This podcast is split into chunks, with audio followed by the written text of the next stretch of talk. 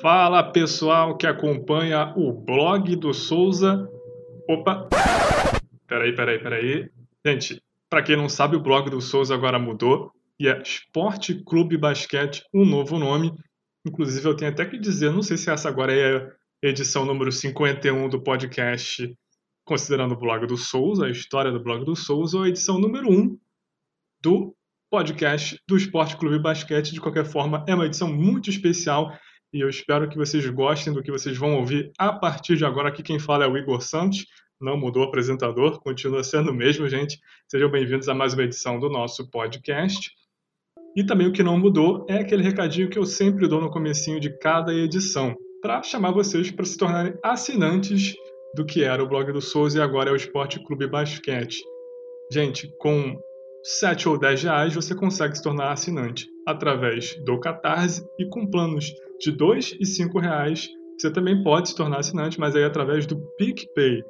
Tem uma diferença básica entre essas duas formas, essas duas plataformas, que é a seguinte: assinando através do Catarse, uma porcentagem desse valor que você vai estar tá, é, disponibilizando para o blog, né, para o Esporte Clube Basquete, esse, essa porcentagem vai ser direcionada a dois projetos sociais que trabalham com esporte aqui no Rio de Janeiro. São eles o Semente do Bem e também o Cultura na Sexta. Já assinando através do PicPay, todo o valor que você disponibilizar para a gente é diretamente direcionado a esses dois projetos.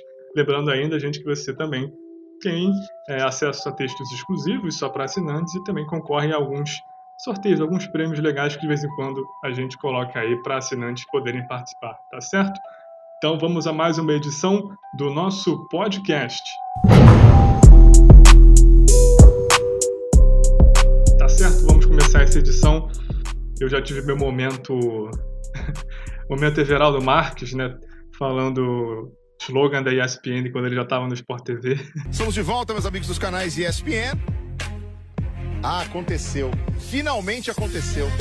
Estou vermelho de vergonha, mas respiro fundo e vou em frente. mas acontece. A gente ainda vai se acostumar com esse novo nome, porque a gente não mudou nada, nada, nada, nada. Continua tudo a mesma coisa, mudou um nome que também é muita coisa, mas de uma certa forma é, é, quase nada, né? É meio paradoxal o que eu tô falando, mas enfim, vocês vão entender ao longo do tempo e vão se acostumar com o um novo nome, esporteclubebasquete.com, é só jogar lá na, no, no Google que vocês vão achar nosso conteúdo, a mesma qualidade de sempre, gente, podcast também, sempre a mesma qualidade.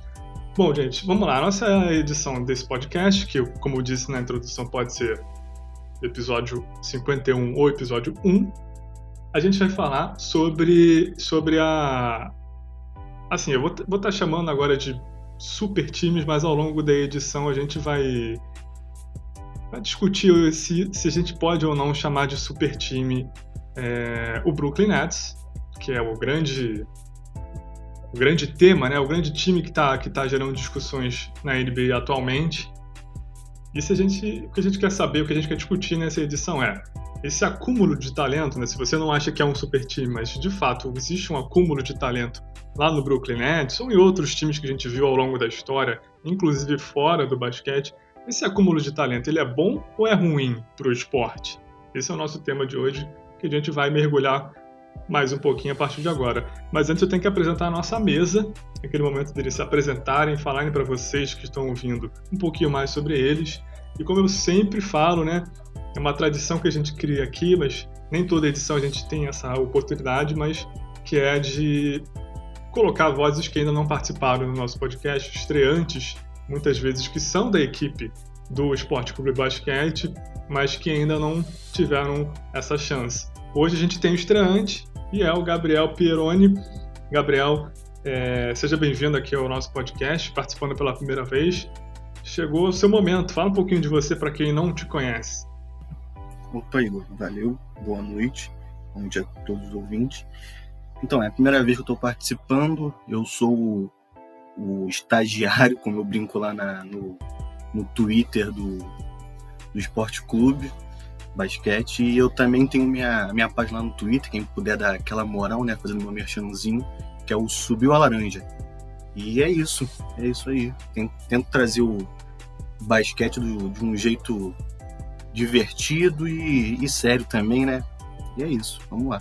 Ou seja, resumindo agora o Twitter do, do Esporte Clube Basquete, se vocês acharem que tá meio abandonado nesses minutos aqui, a gente tá gravando na quarta-feira, dia 14, por volta de nove e meia da noite, não reparem não, tá, gente? É porque o nosso amigo Gabriel tá aqui participando do podcast, então, por favor, não encaminhe reclamações ao, ao saque nem nada.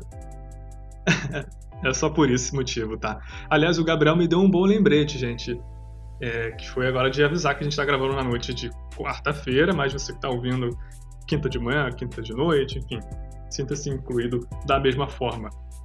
E hoje nós não temos apenas um, mas dois Gabriéis, porque além do Gabriel Pieroni, nós temos também o Gabriel Ritter, que é mais um integrante da nossa mesa nesta quarta-feira. Como eu disse, Gabriel já participou de, de podcast um tempo atrás, mas está um tempinho sem participar, então não custa nada ele lembrar vocês, relembrar vocês um pouquinho da história dele. Gabriel, bem-vindo mais uma vez. Se apresente aí, meu amigo. Valeu, Igor. É, obrigado aí pelas boas-vindas. Empolgado para participar de mais um episódio. É, sou editor de vídeo, editor de áudio, trabalho é, com televisão e também estou desde os playoffs da temporada passada é, trabalhando na, na edição desse belo podcast antigamente do blog do Souza, agora do Esporte Clube Basquete. E, enfim, feliz de participar dessa discussão quase filosófica aí que você está propondo pra gente sobre super times serem bons ou ruins pro esporte. Estou empolgado. Ah, claro, essa é a vibe certa, né? Tem que estar tá empolgado para filosofar, né? Porque o que não é a vida a não ser uma chance de filosofar todos os dias. Bom, a nossa mesa ainda não está completa, falta mais um integrante, que eu deixei por último, mas não, não menos importante de forma alguma.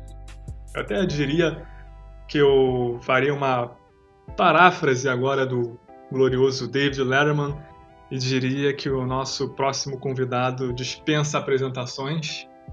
Eu estou falando do Gustavo Hoffman. Esse espaço aqui a gente sempre dedica para o pessoal falar um pouquinho deles, mas, gente, se você acompanha esporte aqui no Brasil, se já ligou televisão ali na ESPN, que seja, você sabe quem é o Gustavo, mas, enfim, vamos ser justos, né? Gustavo, seja bem-vindo aqui também. E se você quiser, faça a sua apresentação para o público aí. Tudo bem, Igor? Um grande abraço para você, para os companheiros, para todo mundo que está ouvindo Esporte Clube Basquete. Um prazer estar aqui, ter sido convidado pelo Felipe. Sempre, sempre bom para a gente falar de basquete, um espaço tão legal como é o de vocês. Bom, eu sou jornalista, trabalho na ESPN já há 10 anos. É, joguei basquete, é, hoje em dia trabalho mais com futebol, mas tenho também um podcast de basquete na ESPN ou na quadra com o Guilherme Giovannoni. E bora falar nos próximos minutos aí sobre, sobre basquete. Tá certo, tá certo, tá vendo? Não foi um convite qualquer, né? A gente sabia que ele, pô, jogou basquete e tal, que com certeza poderia acrescentar muito mais do que simplesmente só a gente colocar uma pessoa que, que trabalha em ESPN que é conhecida, né? A gente queria acrescentar opiniões aqui diversas no nosso podcast e eu acho que esse assunto vai render bastante. Inclusive, eu, Gustavo, vou começar por você então, né? Vamos começar o debate de fato agora que a mesa está apresentada. Bora. Deixa eu só dar uma contextualizada aqui no assunto para quem não tá, talvez não esteja acompanhando tanto, né? O Brooklyn Nets, né, é, acabou se tornando assunto de algumas semanas para cá principalmente depois da chegada aí de dois jogadores que foram o Blake Griffin e o Lamarcus Aldridge. Os dois chegaram ao Brooklyn Nets custando praticamente nada, né? Eles tinham rescindido os contratos que eles tinham, o Blake Griffin com o Detroit Pistons e o Lamarcus Aldridge com o San Antonio Spurs, né? E chegaram assinando aquele contrato mínimo, né? Que, enfim, qualquer time, praticamente qualquer time pode oferecer. E aí o Brooklyn Nets, que tinha começado a temporada já com o Kyrie Irving e com o Kevin Durant, e com o DeAndre Jordan, que por mais que atualmente não seja mais um jogador de tanto nível, né? Já foi All-Star, né? Já foi inclusive medalhista de ouro na Olimpíada aqui do Rio. E durante a temporada, todo mundo sabe, né? O Brooklyn Nets também acabou adquirindo o James Harden naquela troca com o Houston Rockets. Enfim, começou a gerar aquela discussão se não estava tendo um acúmulo de talento é, exagerado nessa equipe, né? Muita gente que todo mundo fala que é aquela coisa de buscar o anel de campeão da forma mais fácil, né? Que é se juntar no time que tem mais estrelas, mais craques, que ali, enfim, provavelmente o título vai sair dali. Seria esse o raciocínio dos jogadores. Eu tenho até uma, uma estatística aqui, né? Somando esses seis jogadores que eu falei, né? Irving, Durant, Harden, DeAndre Jordan, Griffin e Aldridge, são 41 participações em All-Stars, né? E ainda tem o Steve Nash, o técnico, que não, obviamente, é, se fosse colocar as participações dele, seriam pelo menos mais umas seis ou sete, eu acho, que o Nash jogou bastante vezes também. Enfim, é, a gente ainda não, como eu disse na, na introdução, a gente não, não vou definir esse Brooklyn Nets como um super time, por enquanto, pelo menos a gente não vai definir esse conceito ainda, mais para frente vamos sim. Mas independente de ser super time ou não, mas de fato existe aí um acúmulo de talento, né? Gustavo, na tua opinião, isso é bom ou ruim para o esporte a gente ter esses times que tem tanta gente boa, né? Considerada boa no elenco? Sabe que essa não é uma discussão nova.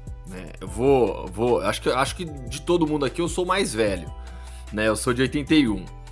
É, eu vivi a era nos anos 90 do time do segundo tricampeonato do Chicago, um dos maiores times, se não o maior na história é, do basquete. Isso aí é uma outra discussão, mas em 1997 a Sports Illustrated fez uma capa é, exatamente com essa pergunta. É, e aí citando o Chicago Bulls, é, dizia assim: o Chicago é tão bom que é ruim para a NBA. E a capa da Sports Illustrated era uma ilustração do Jordan segurando uma bola de basquete no alto. E aí você tinha embaixo é, vários outros jogadores pulando para tentar alcançar a bola. Então você tinha o Charles Barkley com a camisa do Houston, é, o Grant Hill com a camisa do Detroit Pistons, entre outros jogadores. Então, só para a gente ver como não é uma discussão nova essa. O que é novo é a formação desses super times, porque tivemos já em outros momentos da história reunião de grandes talentos, mas era uma reunião que acontecia muitas vezes é, pela competência de um time no draft, é, por situações excepcionais, não uma reunião de talento, digamos, proposital, combinada entre os jogadores, que se falam, que um convida o outro. Então, o que a gente vê hoje em dia, nessa era moderna dos super times, que a gente pode é, classificar assim a partir de 2010, vai, quando, quando é, o LeBron sai do Cleveland, vai para Miami. In this fall, I'm going to take my talents to South Beach and um, join the Miami Heat. É, e monta aquela equipe com o Dwayne Wade, que já estava lá, e o Chris Bosh. Eu acho que ali, falando em era moderna desses super times, é o primeiro. Né? De lá para cá, tivemos outros. Né? Tivemos o próprio LeBron voltando para Cleveland é, para se juntar ao Kyrie Irving, levando o Kevin Love também. Hoje em dia a gente tem o Brooklyn Nets, que é uma reunião absurda de, de cinco, seis All-Stars. Não é a primeira vez que um time tem pelo menos cinco All-Stars. É, nos anos 80, o Philadelphia teve também uma equipe com cinco All-Stars, mas de novo, não dessa forma, né? Não contratando via buyout, quase todos via draft, alguns já mais veteranos. A gente pode citar também aquele time dos Lakers com Kobe Shaq, que levou o Cal Malone e o Gary Payton, Cal Malone na última temporada da carreira, mas aí a gente está falando de Cal Malone e Gary Payton já encerrando a carreira em busca do primeiro título. Então, essa era moderna é sim diferente de tudo que a gente viveu antes.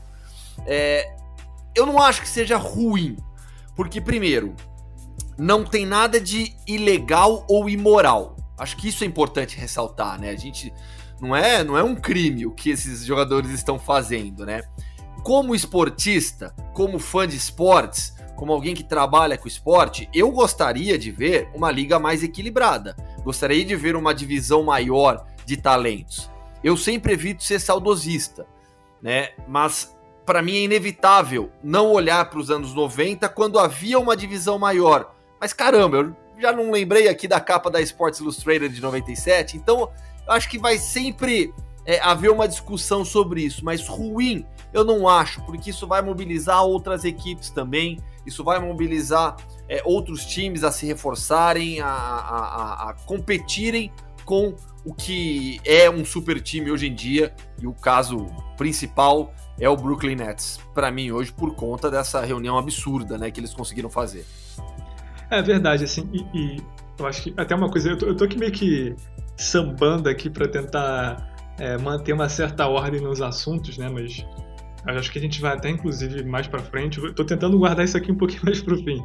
mas a gente vai entrar no que, que é um, a definição de um super time, né? Porque às vezes a gente fala tanto assim da, das peças, dos nomes, mas a gente tem que considerar o que foi de fato produzido na quadra ou no campo, né?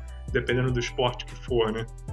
Então, a gente está falando de várias equipes, você citou aí equipes que a gente já sabe o que aconteceu com elas, né? Enquanto o Brooklyn Nets ele está em curso, né? Está em, em andamento, né? Inclusive, na verdade, ainda tem muita coisa para acontecer com essa equipe então, isso influencia um pouco na discussão também.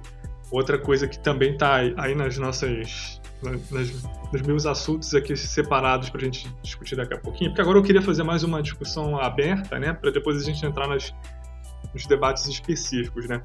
É, mas também tem a questão do, do valor, né, porque enquanto você estava falando aí seus exemplos, eu lembrei de um mais recente que talvez tenha ficado um pouquinho esquecido porque não foi campeão e e por toda a questão da lesão do Kevin Durant, mas foi a última temporada do Golden State Warriors enquanto dinastia, digamos assim, né? Que eles trouxeram DeMarcus Cousins a preço de banana, assim, é, não chegou a ser um contrato mínimo, mas foi um contrato bem humilde para um jogador que era é, All-Star, né? Recentemente, né? E naquela, naquele momento, né, o Golden State ainda tinha Kevin Durant, tinha o Clay Thompson, tinha o Steph Curry, tinha o Draymond Green, que por mais que, enfim, não seja considerado um craque ou um jogador no mesmo patamar que esses outros, ele também foi All-Star e também era considerado um jogador de muito bom nível. E só que o, com tudo que aconteceu naquela final contra o Toronto, o Golden State acabou não sendo campeão. E acho que talvez isso foi, ficou um pouquinho esquecido, mas é um exemplo que fala um pouquinho disso, né? Essa coisa de. Eu lembro que existia uma leve, digamos assim, revolta do, dos outros times do pelo fato de o Golden State ter conseguido Cousins por um preço módico, assim, uma quantia muito menor do que seria normal esperar de um jogador que tem o talento dele, né? E, é, hoje a gente tem mais três anos ainda de informação, a gente já viu como o Cousins não conseguiu mais ser de novo o que ele era, né? Antes disso, né? Mas no momento gerou essa discussão. Pode ser que daqui a três anos a gente veja que o Blake Griffin e o Lamarcus Aldridge realmente não tinham mais nada para oferecer e as pessoas ficaram meio revoltadas assim sem motivo, né? Mas nesse momento isso entra na equação. Mas enfim, vamos, vamos primeiro como eu falei, né? Vamos deixar a gente cada um dar sua opinião no assunto geral e a gente vai entrando nos detalhes. Gabriel Peroni, sua vez de opinar, e o Gabriel tem um tem um detalhe legal do Gabriel, porque o Gabriel é torcedor do Houston. Então ele foi afetado com a saída do Harden, especificamente, no time dele. Gabriel Pieroni, sempre deixar esse, essa observação, considerando que temos dois Gabriels aqui. Qual a sua opinião? Super times ou esse acúmulo de talento, isso é bom ou ruim para o esporte? Então, eu, eu tava aqui escutando o Gustavo e eu comecei a pensar sobre isso. Né? No, no meio, assim, eu comecei a, a refletir como ele estava falando. E eu acho que eu meio que mudei de ideia. Eu, eu acho que eu não era muito a favor, pelo mesmo motivo de equilíbrio de liga, equilíbrio da liga e tal. Mas ele falou uma coisa que me, me fez refletir. Não é ilegal, né? E, e eu, pensando ainda mais, eu, eu pensei e cheguei a uma conclusão que tem uma coisa que me irrita muito mais, que também não é ilegal e que a galera não, não, não vejo a galera reclamar tanto. Que são os times que, que perdem de propósito para subir no draft. E eu acho que isso deveria ser muito mais. Como é que se diz? Muito mais. É, isso deveria irritar muito mais o pessoal do que os super times, porque. Pô, você vê um jogo, eu, por exemplo, agora falando do, do Houston. Eu já vi o jogo do Houston sabendo como é que vai ser o script. O Houston vai entregar um quarto pelo menos, vai tomar uma vantagem que não dá para chegar depois e depois vai tentar jogar de igual para igual e vai perder o jogo. Então isso, isso é muito mais. Isso é muito pior pro esporte do que um time qualificado. E no caso desse time do Brooklyn, a galera fica fazendo. Fica fazendo. É, falando do super time, são muito bons nomes. Mas eu não, eu não consigo enxergar como um super, super time. Para mim é, é um, são três talentos o Eve um pouco menos, mas são dois talentos absurdos, que é o Duran e o Harden. E o Irving é um baita jogador, e o resto são jogadores que, como você mesmo falou, já, já passaram do ponto. Eles não, não eles podem acrescentar, mas já não estão mais no auge.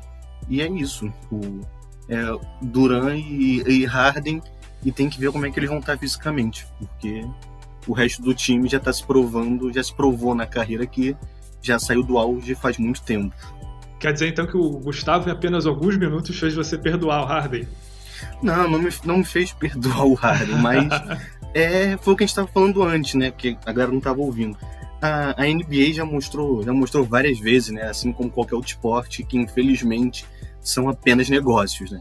O, eu, eu, eu continuo não concordando do jeito que o Harden forçou a saída dele. Ele, ele, ele magoou uma, uma cidade, ele pegou pesado uma cidade que a gente sabe, eu acho que quem é fã de basquete sabe, da NBA principalmente, sabe que o, o Harden não é um jogador, eu acho que às vezes é até injusto.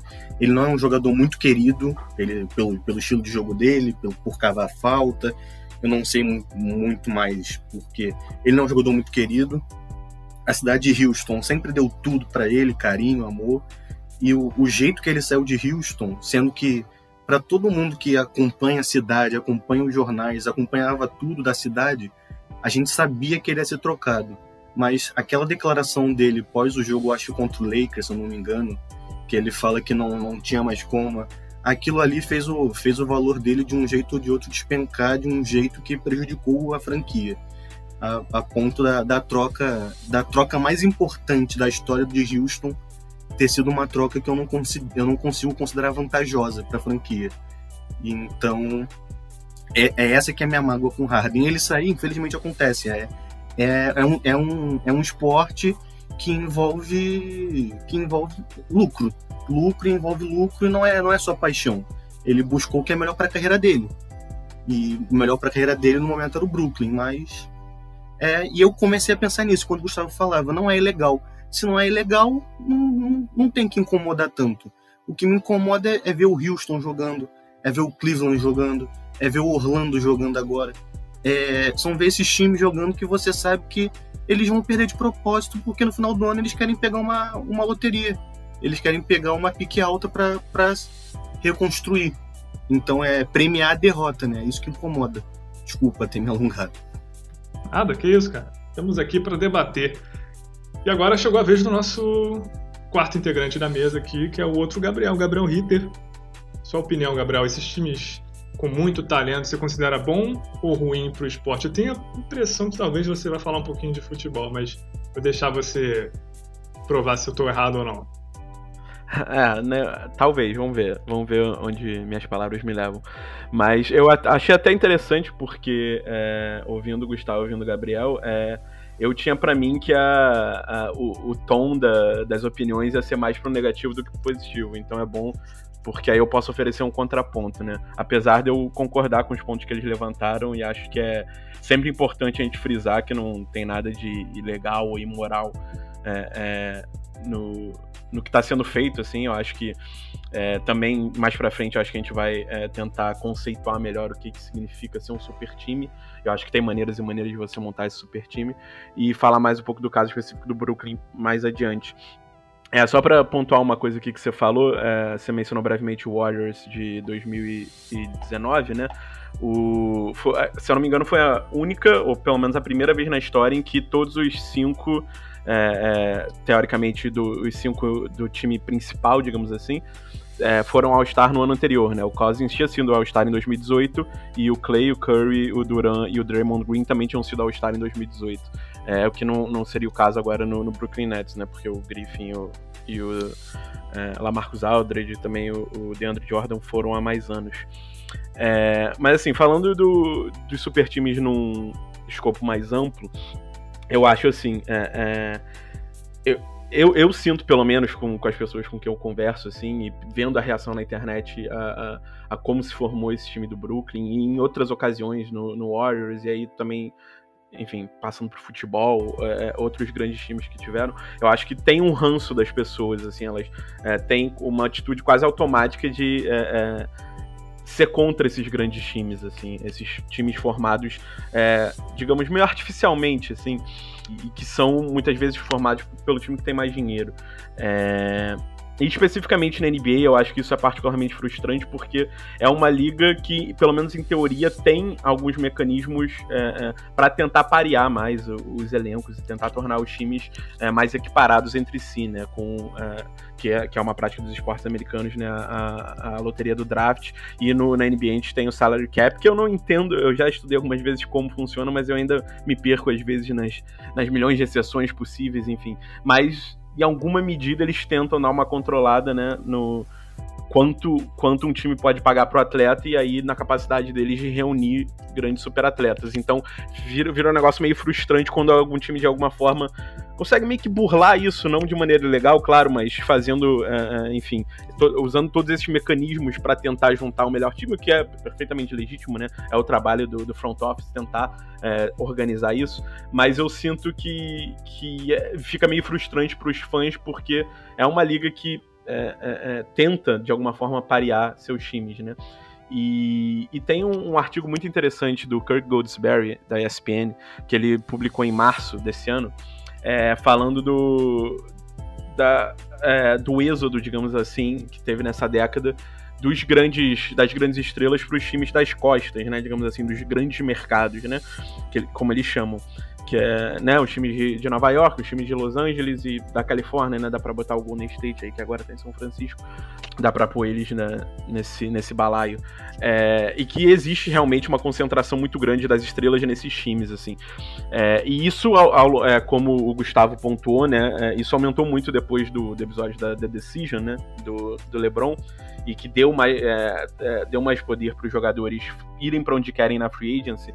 E isso acaba é, é, meio que desmontando essa ideia de paridade, digamos assim, que, que meio que tá na essência do, do esporte em alguma medida, né? Claro que você sempre tem times melhores e piores, mas eu acho que é sempre mais interessante pro fã é, ele ver times que estejam mais ou menos no mesmo nível. Quando a balança começa a pender muito pro lado de alguns times, e em geral são os times mais ricos, eu acho que isso cria um, um, um ranço, assim, no, no, no torcedor. E, e, aí eu acho que vira até uma coisa de torcer contra esses times, porque vira uma narrativa melhor, né? Narrativas são movidas por grandes conflitos, grandes obstáculos.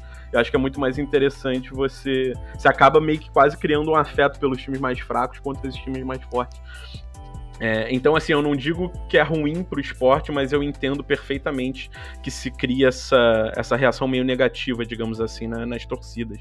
É, porque é, é realmente acaba sendo um pouco frustrante é, você você ver tanto, tantos talentos se juntando num, em, tão poucos times, assim. E, e, no caso da NBA, eu acho que, é, por mais que seja justo dentro das regras, eu acho que tem que se prestar atenção, assim, e tem que. E aí, quem sou eu para propor qualquer coisa? Assim, eu não tenho capacidade de propor é, é, um novo modelo, assim, mas eu acho que. É, e, e, eu acho que isso é uma preocupação é, é, é, deles atualmente de tentar, nas próximas reuniões em que se forem for negociar como, como é, é pensado os salary caps, né? De tentar diminuir esse, esse êxodo dos jogadores para esses grandes times de grandes mercados para não criar essa disparidade enorme com esses times de mercados menores, assim. Que, que eu acho que é uma realidade, assim. Né? Tem sido uma realidade nos, nos últimos anos. Sabe, sabe que ponto que a gente acabou nem tocando, mas que eu acho bastante importante? É entender que a gente vive em uma sociedade muito diferente é, daquela dos anos 90, dos anos 80. Por que, que eu tô citando anos 80 e anos 90? Porque a gente tá falando da era dourada da NBA, de Magic Johnson, Larry Bird, Michael Jordan, é, do surgimento do Dream Team em 1992. É, onde que eu quero chegar? Hoje em dia, e a gente vê o reflexo disso no All-Star Game, por exemplo, é, a rivalidade entre os jogadores não é igual, porque a convivência através de redes sociais, as preocupações com marketing, é, com tudo que você faz fora da quadra, tudo isso interfere demais nas decisões dos jogadores. Nos anos 80, 90 e antes também, era mais basquete puro, era só o jogo, você não tinha tanto que se preocupar é com a sua, com o seu Twitter, com o Instagram, é com quanto você vai ganhar ali, com aquilo, com contato de marketing. É, então, hoje em dia, eu acho que, para resumir, você tem. É, os jogadores são mais amigos, essa é a impressão que, que me passa fora. Então você tem, teve até aquele episódio, aquela foto famosa do Banana Bolt, né? Todo monte de, de super estrela andando lá e depois todo mundo se juntou para jogar junto ainda. Nesta semana, por conta do, do recorde do Stephen Curry, que superou Will Chamberlain como maior cestinha na história dos Warriors, a ESPN publicou uma matéria entrevistando o Red Miller, Dirk Nowitzki e o Jerry West, é, porque são três jogadores que, assim como o Stephen Curry, é, jamais trocaram de franquia, jamais trocaram de time. E o Stephen Curry deve ser, deve ser assim até o final da carreira. E só para entrar nessa discussão, um trecho da, da, da matéria, um trecho da, de, da, da, entrevista do Red Miller, eles perguntam pro Red, né? É, houve algum momento que você pensou em sair do Indiana, que chegou isso perto? Aí ele já entra nessa história de super times. É, se um dia o Michael Jordan me ligasse e me chamasse para ir jogar em Chicago, eu aí vou ter que fazer três pontinhos porque ele mandaria ele para aquele lugar. Né? Então, assim, a mentalidade é diferente, as pessoas são diferentes, a sociedade é muito diferente. Eu acho que esse é um aspecto importante também. Ah, com certeza. Inclusive, eu recentemente escrevi um texto sobre, sobre rivalidades, né, pro, pro então blog do Souza e agora Esporte Clube Basquete, né, falando que, que, que enfim, né, esse componente ele tem sido um pouco tem ficado um pouquinho mais raro, né, na, na NBA, assim, considerando falando só da NBA especificamente, por conta de, de, dessas coisas que você tem falado também, né, que você falou agora, porque é, realmente a sociedade mudou, né? Não é que a NBA está descolada do resto das coisas e aquilo está acontecendo apenas na NBA, né? Isso está acontecendo no mundo como um todo, né? É, é, só você ver a quantidade de... Como, por exemplo, você falou década de 90, né? Eu lembro da década de 90, eu era criança, mas já, já tinha uma memória, pelo menos, de, de acompanhar esporte, né? Com, quantos, quantos exemplos a gente tinha de jogadores que eram chamados de bad boys, é, porque tinha, tinha um comportamento determinado tipo, e que hoje eu vejo esse, esse, digamos, esse estereótipo quase que banido. É muito raro ver alguém que tem um comportamento desse tipo. Lógico que não é, não é uma receita de bolo, assim, mas de você considerar alguém como, como, como uma pessoa que se encaixa nesse, nesse estereótipo, dentro do mundo do esporte, pelo menos, assim, é, é bem mais raro, entendeu? Que é até uma coisa que alimenta a rivalidade. Enfim, né? É, realmente essas coisas fazem diferença também se, se, se não existe tanto essa, essa visão que o Gustavo falou, né? É, também não, não existe na, na, na, cabeça do jogador, na cabeça do atleta, não existe uma barreira invisível que, que tornaria assim é, aí como você disse, né, não é ilegal, mas tornaria de uma certa forma, de certa forma imoral o jogador ir se juntar com outro jogador que é amigo dele, mas que é uma estrela, que tem o próprio time e tal. Essa barreira foi eliminada, né? E, e, assim. e, o que foi, e foi o que chamou a atenção quando o Kevin Durant foi pro Golden State Warriors, porque ele foi pro time que ele perdeu. Né? Ele saiu do, do, do time derrotado e foi pro, foi pro time vencedor. E olha que o Golden State Warriors, a gente vai falar sobre o que é um super time ou não, né? Mas assim, o Golden State Warriors é, foi um time montado pela excelência da franquia. Não foi um time artificial, eu gosto do termo, não, não lembro agora qual o Gabriel usou, né? Mas é, o, o, Stephen Curry foi via draft, Clay Thompson foi via draft, é, o, o quem que eu esqueci? O Stephen Curry, Clay Thompson, é, o Draymond Green foi via draft, né? A chegada do Kevin Durant que gerou essa sensação de super time, ainda mais pela forma como ele saiu de um time de outro.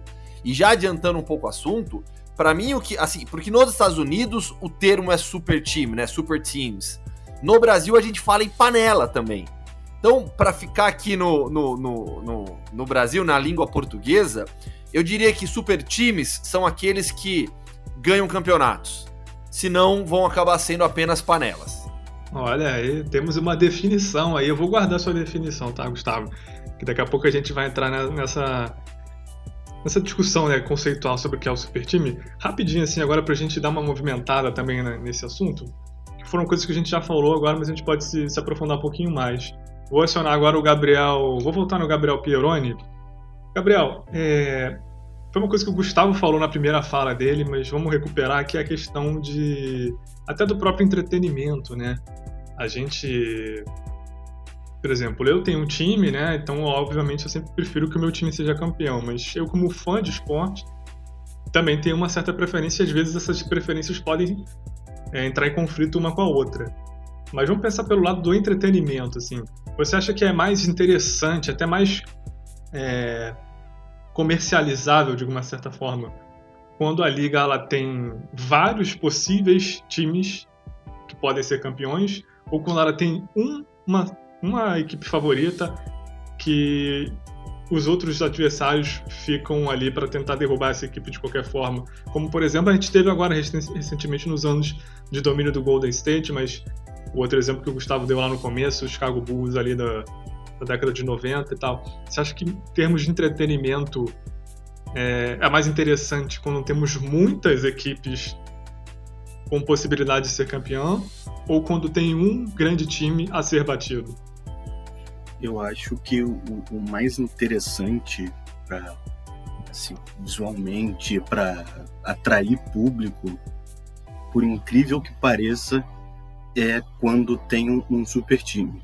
E acho que o Gustavo, no caso, você também vão poder falar até melhor do que eu, vocês já trabalham assim na área há mais tempo, vocês trabalham mais com audiência, mas eu acho que quando tem um time que se destaca mais, que ganha mais espaço, principalmente aqui no nosso país, que ah, tirando a tirando algumas emissoras, no caso a ESPN, que é uma delas que dá visibilidade para o esporte, é, eu acho que quando tem esses super times, no, no caso do, na época do, do Golden State, que quando ele estava com aquela febre, ou nos confrontos contra o Cleveland também, eu acho que isso atrai mais o público. Isso falando aqui, principalmente no Brasil.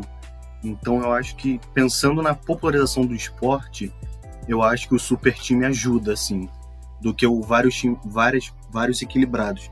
É, meio que, para resumir, eu acho que vários times equilibrados, para quem já é fã do esporte, para quem já gosta do esporte, é melhor a gente se diverte mais, entende o que eu tô querendo dizer? Mas para quem tá querendo começar a acompanhar agora, para quem tá, tá chegando, para chegar mais gente para começar a acompanhar, eu acho que o, o, os super times atraem mais, entendeu? É isso que, que, que eu consigo ver, principalmente nas redes sociais. Ah, desde que o, o Brooklyn começou a crescer nesse nessa temporada, o mercado de Brooklyn aqueceu, assim dizendo, principalmente quando o Harden chegou, que formou o, o Big Tree, com, com a volta do Duran, com o Irving, depois daquele problema, dos problemas pessoais dele, que ele começou a jogar quando o Harden chegou, começou a aparecer vários, vários, vários perfis de, de da galera criando para cobrir o conteúdo do Brooklyn e esses perfis rap, rapidamente começaram a ganhar muitos seguidores. E, e, é, e é isso. Então, eu acho que para atrair público, o super time ajuda mais. É, eu concordo com você. Eu já tinha, eu já tinha essa impressão também, até às vezes até acompanhando de, de repente, de outros super times de outros esportes também, né? Geralmente, quando a pessoa se interessa por um, por um esporte, né, tem que ter tido algo que, que atraiu né, essa pessoa. E geralmente é mais fácil ela se atrair por uma coisa que está chamando muita atenção de todo mundo, que é o super time, do que algo que não está chamando tanta atenção, assim. A opinião do Gustavo nessa pergunta acho que vai ser muito válida, mas eu quero guardar para o final da rodada. Vou deixar primeiro o Gabriel Ritter falar. Gabriel, você em termos de entretenimento, o que, que você considera mais atraente? A paridade ou a discrepância, digamos assim? É, o que eu considero particularmente, é, é, ter, é ter a paridade, assim, por causa disso que eu falei, que eu acho que, pelo menos eu, assim, eu não, não, não, consigo dizer as outras pessoas, mas o que, muito do que me interessa no, no esporte são as narrativas que a gente cria nas temporadas. É, é, e, e acho que é muito mais interessante a narrativa que se cria a partir do, de, um, de um embate mais pareado do que quando é um time super superior aos outros ganhando facilmente as temporadas, como foi, por exemplo, sei lá, nos dois anos de título do Golden State com o Kevin Durant, assim. É, que eu realmente, enfim, e aí aqui eu, eu assumo, como já falei antes nesse podcast, que eu sou fã do LeBron e, e não tenho um time particularmente na NBA, assim. E para mim era muito frustrante, assim, porque por mais que, é, pelo, pelo, menos no primeiro ano ainda, quando o, o Irving ainda tava no, no Cavaliers, é, o, o, o Cavs tivesse um time forte, eu não via muito, é, é muita possibilidade do, de, deles derrotarem o Warriors, assim, e é, para mim foi muito menos interessante do que ver no ano anterior aquele embate de, é, de sete jogos nas finais, que foi incrível, assim, para mim foi um dos pontos altos, se não o ponto alto do, da NBA na, na década, assim. É, e, e, acho que isso já diz, assim, o, o ponto alto para mim da década foi um que foi a sete jogos, foi um, um embate lá e cá, é, para mim é muito mais interessante. Narrativamente é mais interessante. E, e claro, assim, eu acho que su super times criam essa, essa dinâmica em que talvez a gente torça para alguém surgir e destroná-los, né? É, mas às vezes a disparidade é tanta que, que isso não é possível, assim. Mas claro que histórias de underdogs também são. Uh, uh, uh, é, são muito atrativas, assim. Eu lembro muito, por exemplo, do, do Leicester, né? Na temporada de 2015-2016 da, da Premier League, que meio que ninguém esperava muito que fosse conseguir fazer o que fez e, e... só que aí não tinha um super time para eles derrotarem, tinha vários e eles que não eram considerados um super time sob nenhum aspecto é, é, conseguiram ser campeões. Então é, é eu acho que abre espaço para essas narrativas, mas é, fora esse, essas exceções assim que são raríssimas, né?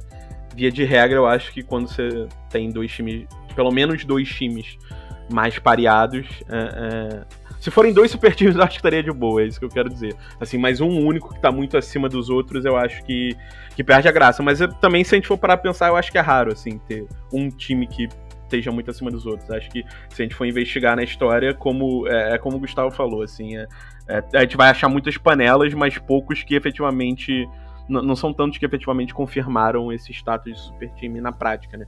E, enfim, o Brooklyn a gente ainda vai ver o que, que, que vai acontecer, né? Ok, tá certo.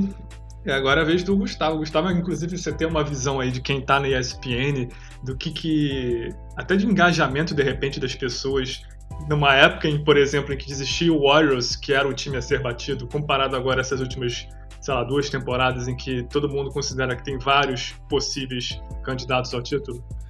Então, é, eu acho que os dois cenários são atraentes. Eu acho que um não inviabiliza o outro.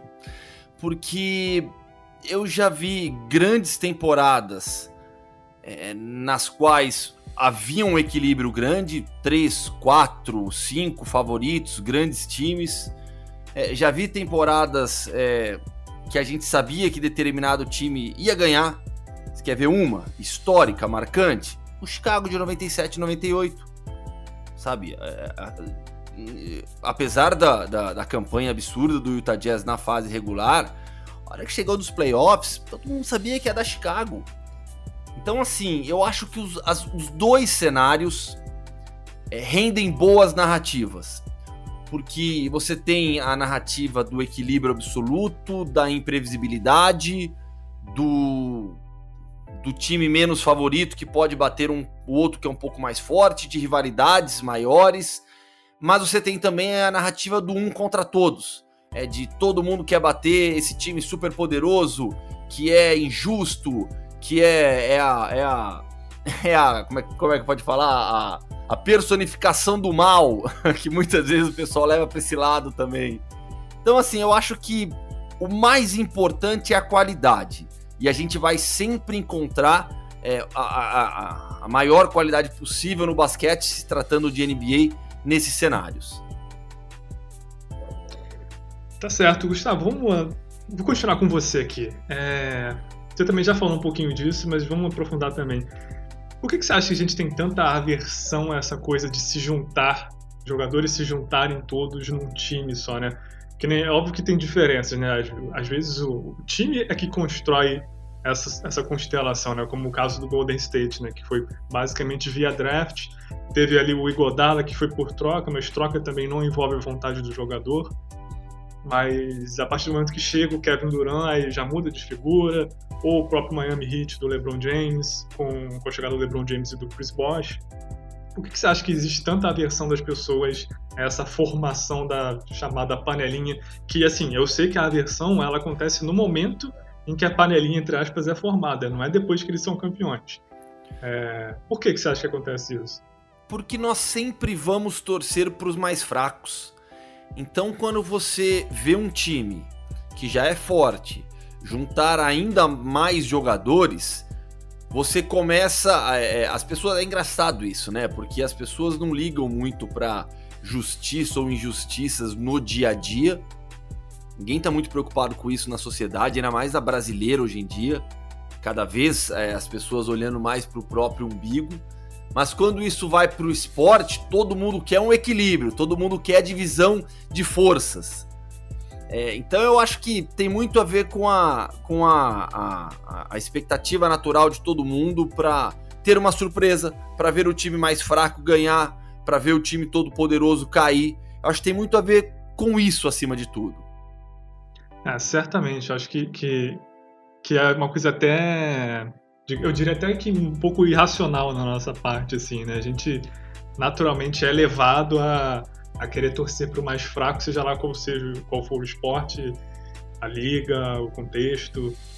Enfim, é, é, acho que é uma coisa até que parece muito muito óbvia, mas às vezes não, também não é tão racional assim.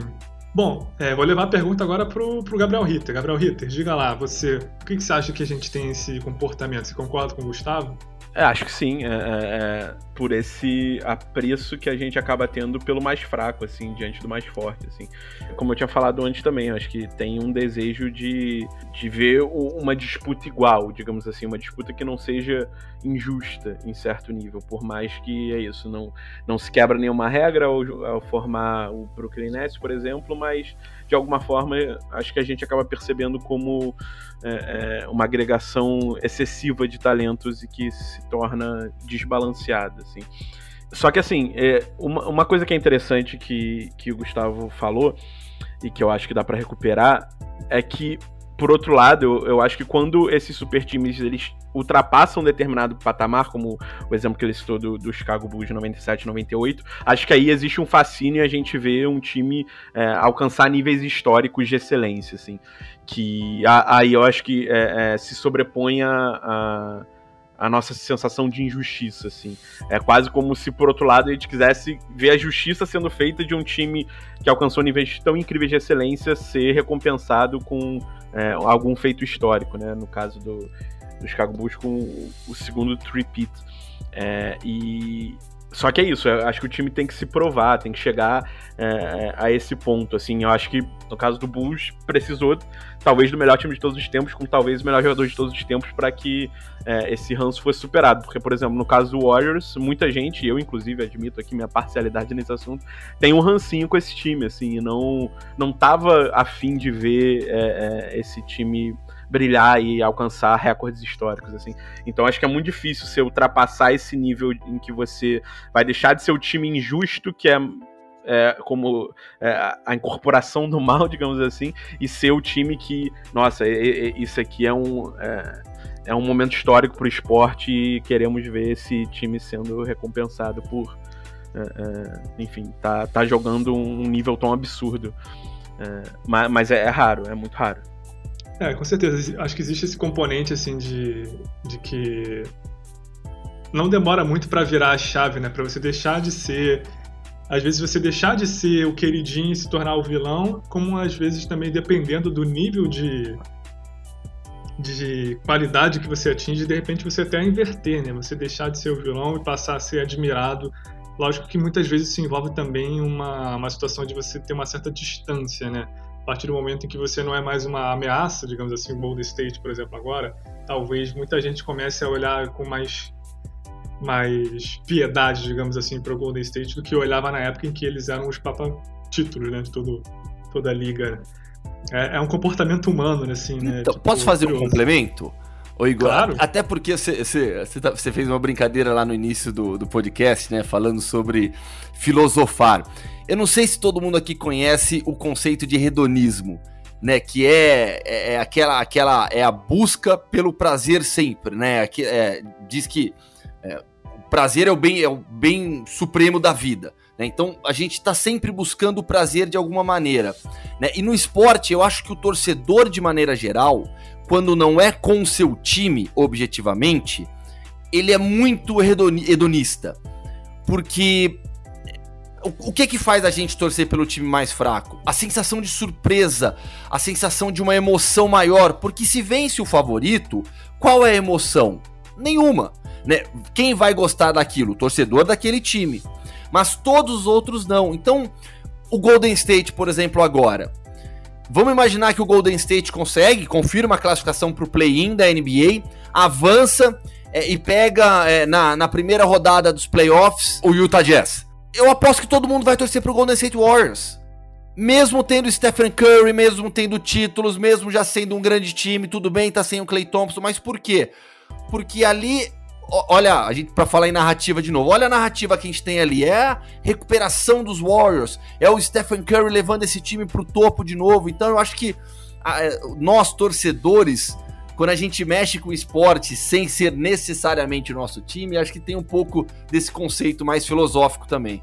É, isso com certeza é verdade, assim, eu penso muito isso às vezes no futebol, assim, todo, quem, quem já escutou o podcast algumas vezes sabe que eu sou botafoguense, então realmente eu nunca tive nem perto de ter o prazer de meu, meu time ser considerado mega favorito, ter uma super equipe, e, assim, desde que eu acompanho futebol lá em 94, 95, então assim, Isso nunca aconteceu. E durante, durante a minha vida que eu acompanho futebol, né, vi a formação de alguns times considerados super, super times, né? Tanto aqui no Brasil quanto lá fora, mas eu lembro bastante. É... Eu não sei se eu diria que o, o, o Gabriel Ritter ele é tricolor, né? eu não sei se ele vai concordar comigo, mas eu acho que aquele time do Fluminense ali entre 2008 e 2012 assim, teve algumas algumas formações bem assim é, carregadas de talento e tal. O Corinthians de 2005, lá da época do Tevez. E o Flamengo, talvez agora o Flamengo recente, agora também, que foi campeão em 2019.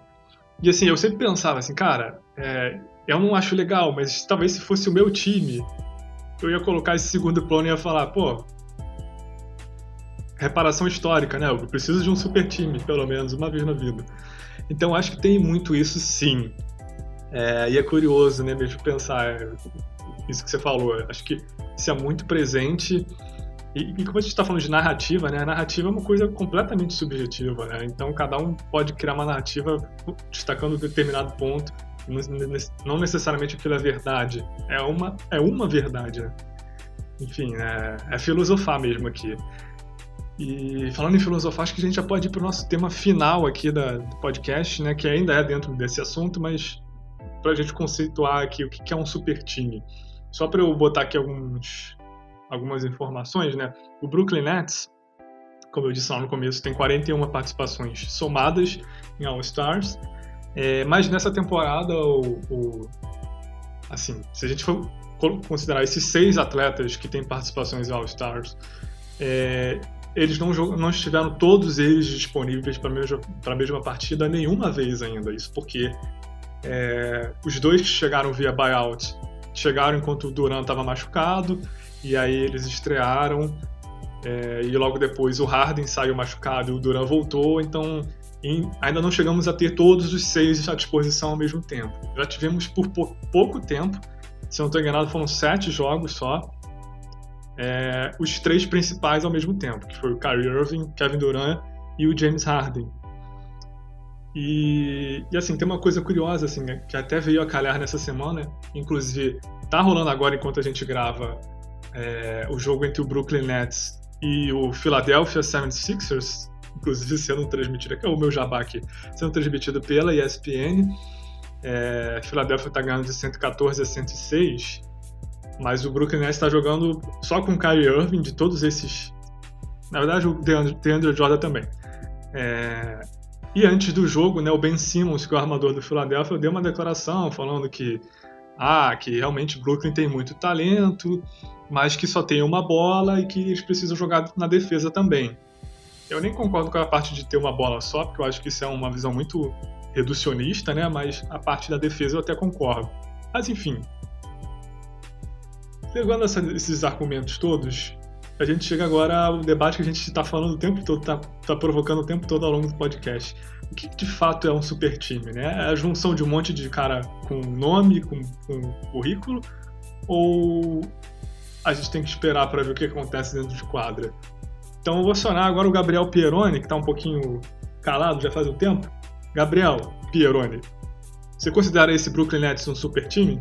Antes de eu, de eu começar a tocar nesse assunto, eu queria falar que eu tô orgulhoso que a gente chegou nessa no final, basicamente, e a gente não citou o Real Madrid, os Galácticos, sobre na em qualquer momento sobre super time, panela e sobre fiasco, qualquer coisa.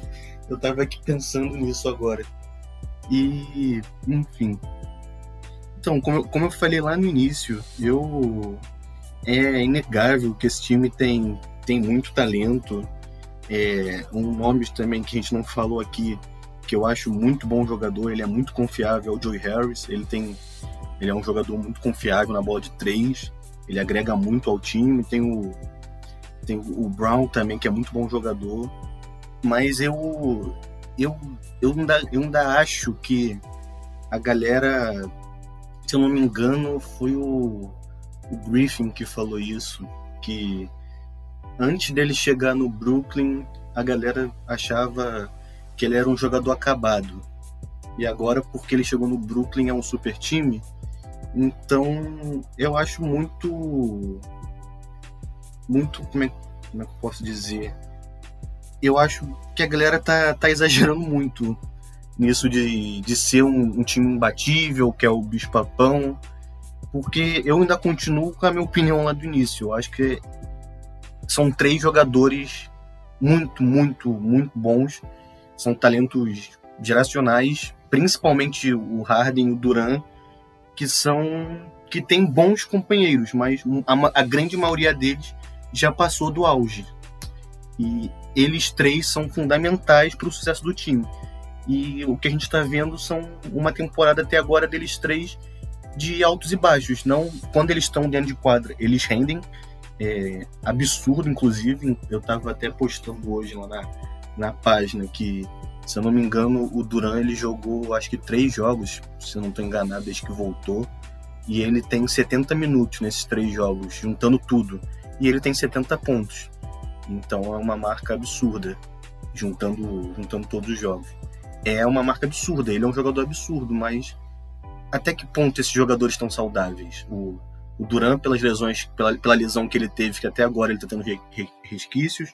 O Harden, por incrível que pareça, tá tendo lesão, porque nos anos todos que ele ficou em Houston, ele sempre foi um jogador que se lesionou pouco.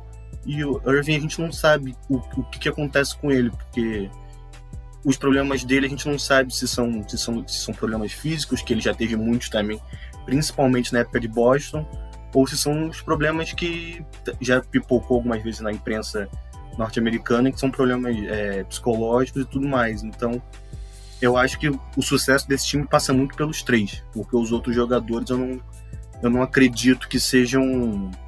São bons jogadores, mas eu não acredito que vão impactar tanto assim na, na hora do vamos ver. E é isso.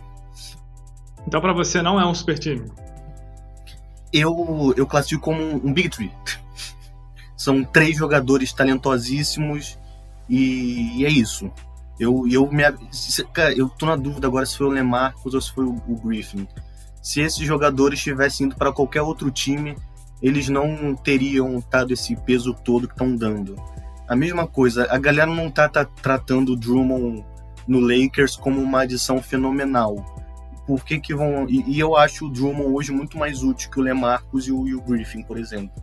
Então eu acho um time excelente, um time bom, um time que é, é, é, é, o favorito pelos três jogadores que tem. Se eles estiverem saudável, mas não, não, não sei, eu não, não classifico como um super time. Certo, justo sua opinião. Passar para o outro Gabriel, Gabriel Ritter. E aí, super time ou não, Brooklyn Nets? É, eu concordo e discordo com, com o Pieroni, assim. Eu concordo que não é lá Marcus Aldridge e Blake Griffin que movem a agulha de ser ou não super time, acho que eles... Assim, acho que foi só mais meio que uh, aumentando o ranço, assim, né? Porque são dois jogadores que já tiveram seu status, mas e, e eu acho que isso... As pessoas que já odiavam, acho que arranjaram mais um motivo ainda para odiar. Mas não são eles que fazem a diferença. É, então, assim, eu concordo que, que o impacto deles não vai ser tão grande nesse sentido. Por outro lado, eu acho que, apesar disso, é assim, um super time se transformou num super time com a chegada do Harden. Quer dizer, um potencial de super time, né? Eu vou pegar emprestada a definição do Gustavo que eu achei muito boa. Por enquanto é uma panela que tem potencial para ser um super time se eles confirmarem. Assim. E assim, eu, eu, eu, vou dizer que confirmar não é necessariamente ser campeão, assim. É, mas eu acho que esse time tinha, tem que pelo menos chegar na final para assim, eu acho que se ele não for campeão vai ser um, um, uma decepção para muita gente, mas eu particularmente acho que se ele chegar na final, que aí final acho que é, outro, é um outro nível assim, não não acho que deixaria de ser um, um, time incrível se não for campeão esse ano pelo menos. Mas eu acho que com a chegada do Harden se transformou num super time, porque ou um super time em potencial, melhor dizendo, né? Porque é, é um acúmulo de talento sem precedentes, assim, talento ofensivo, né? Eu concordo com, com o que você falou, Igor, que tem, tem algumas questões a serem vistas na defesa, mas. E, e, assim, eu não sei se a gente vai conseguir ver esse time jogando como acho que é, é, eu, pelo menos, apesar de não gostar da ideia, tenho curiosidade de ver como ele seria jogando no seu nível máximo, mas eu não sei se vai ser possível porque é, as lesões estão atrapalhando muito, os problemas extra-quadra estão atrapalhando muito, e eu não sei o quanto eles vão conseguir jogar juntos tempo suficiente antes dos playoffs e durante os playoffs para realmente criar a química necessária para serem campeões, por exemplo. Mas eu acho que em potencial é assim um super time com talento, porque acho que o, o que dá para definir de super time, acho que dá para juntar a definição do, do Gustavo com uma definição anterior, assim. Eu acho que é, uma, é um acúmulo é, excessivo de talentos, excessivo no sentido desbalanceado em relação aos outros times. Quando você tem o Kevin Durant, que talvez seja é, claro que depois da lesão é, teve uma preocupação, mas pelo que a gente viu até agora, quando ele tá, tá em quadra, ele tá sendo muito próximo do Duran pré-lesão, assim. E eu acho que o Duran é, é, era o melhor ou o segundo melhor jogador do mundo, né? É, enfim, o LeBron tá aí no, no, crepúsculo da carreira, ainda talvez dê para dizer que seja o melhor jogador do mundo na hora do vamos ver, mas o Duran tá ali ali, ou pelo menos o Duran do Golden State estava ali ali. E aí você tem o Harden, que foi MVP há pouco tempo e que é um talento ofensivo histórico, com temporadas históricas de, de pontuação. E tem o, o Kyrie Irving, que também é, é um jogador incrível, assim, eu acho que talvez dá para colocar ele no top 20, talvez, top 25. É, você ter três jogadores top 25, sendo que dois desses talvez sejam top 7 aí da liga, top 10 com certeza, mas mais, é, é, é um acúmulo de talento que eu acho que nenhum outro time tem. E, e, poucos times tiveram historicamente. Então acho que quando você tem esse acúmulo de talento, dá para falar que um time é um super time em potencial. Mas acho que aí para eles realmente alcançarem esse status aí, eu acho que para saírem da panela para ser um super time de fato, eu acho que eles têm que conquistar alguma coisa. E acho que só vai para dizer, só vai dar para cravar que esse Brooklyn é um super time de fato quando se eles conquistarem é, algum título. Ah, vou te dar uma colherzinha de chá, porque afinal de contas, é, realmente a gente não tem nem como saber ainda o que é esse time completo, porque como eu falei, né, não aconteceu isso ainda. Por mais assim que Brooklyn esteja esteja com um retrospecto muito bom, né, inclusive quando tem duas estrelas é, disponível, é, não se sabe de fato como vai ser. E, e realmente acho que do, do, quarto pro do, do quarta em tese estrela para frente não chega a ser bem assim, uma estrela que está no auge, né? Então realmente isso abre para interpretações. Bom, Gustavo, chegou agora o momento. A gente falou ao longo do podcast o tempo todo, né? Se é ou não super time. Chegou a sua vez de dar a sua opinião. Diga lá. É, eu acho que quando você tem três jogadores, esse Big, big Three, eu acho que já é suficiente para você definir como um super time, né? Ou uma panela. E aí só a história vai dizer. É, a gente já viu, por exemplo, é, o, o, Boston quando levou Kevin Garnett e Ray Allen para reforçar a equipe do, do, do Paul Pierce. Ali foi um super time com três super estrelas da NBA. E é engraçado que a gente não olha para essa equipe com esse sentimento de injustiça, porque a gente olha na verdade para aquele Boston e fala e pensa: pô, finalmente o Paul Pierce conseguiu um bom time ao seu redor, né? Porque a gente tem o Paul Pierce como ali a figura central.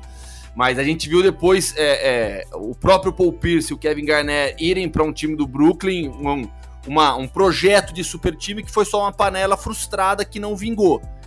Então, para mim, esse time do, do, do, Brooklyn Nets, ele tem, como a gente falou já, é, potencial sim para ser um super time. Esse time completo é, é uma equipe que vai ser difícil de ser batida se, se seus três jogadores é, estiverem bem fisicamente, jogando o que sabem e com apoio fundamental de outros All-Stars que não estão no auge da carreira, é, mas que ajudam demais, ainda mais em uma série melhor de sete nos playoffs.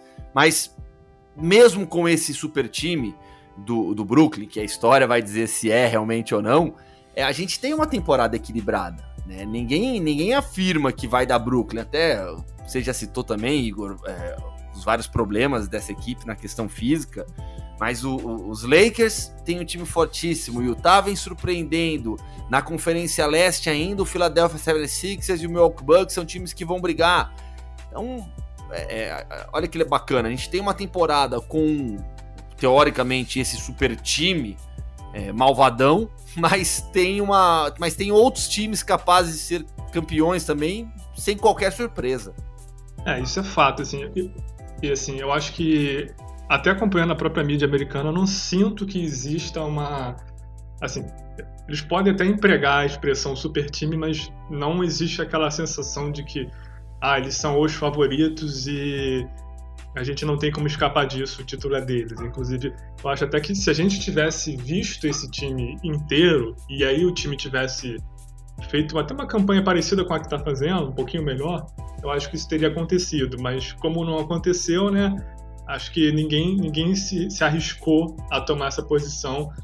Então, assim, eu não considero um super time também, mas é, tá bem fácil de me provar, provar que eu tô errado, assim, porque a gente não tem base para afirmar que sim nem que não.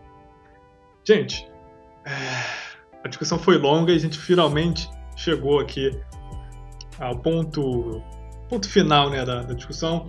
Queria agradecer a cada um de vocês e deixar, vou deixar cada um de vocês fazer uma consideração final. Vou começar pelo nosso convidado especial da vez, o Gustavo, Gustavo Hoffman. Obrigado pela participação.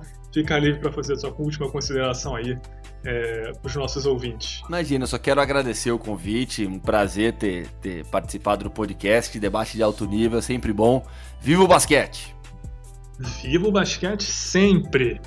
Gabriel Peroni, sua última consideração e obrigado pela participação aqui do debate, foi ótimo. É, eu só também queria agradecer o convite, a oportunidade, dizer que eu eu tô muito honrado porque eu tô eu acho que é, eu já, cara, eu tô até nervoso agora. Eu já tinha até conversado com você antes assim no off que eu sou muito fã do, do Gustavo e eu tava nervoso de participar por causa disso. E, e é isso. É, Estou muito feliz de ter aprendido aqui com, com esse papo também. E é isso. Muito obrigado pelo convite. Que isso, cara. Eu que agradeço aí pela sua participação. Seja sempre à vontade para participar do nosso podcast, que a gente, a gente aqui gosta de ser democrático, todo mundo participa, né? Eu sempre tento mudar a escalação. Aqui não tem titular, né? Tem sempre todo mundo se considera titular. E talvez a gente seja um super time, hein? Ou será que a gente é uma panela? Inclusive deu empate, né? A nossa, a nosso debate.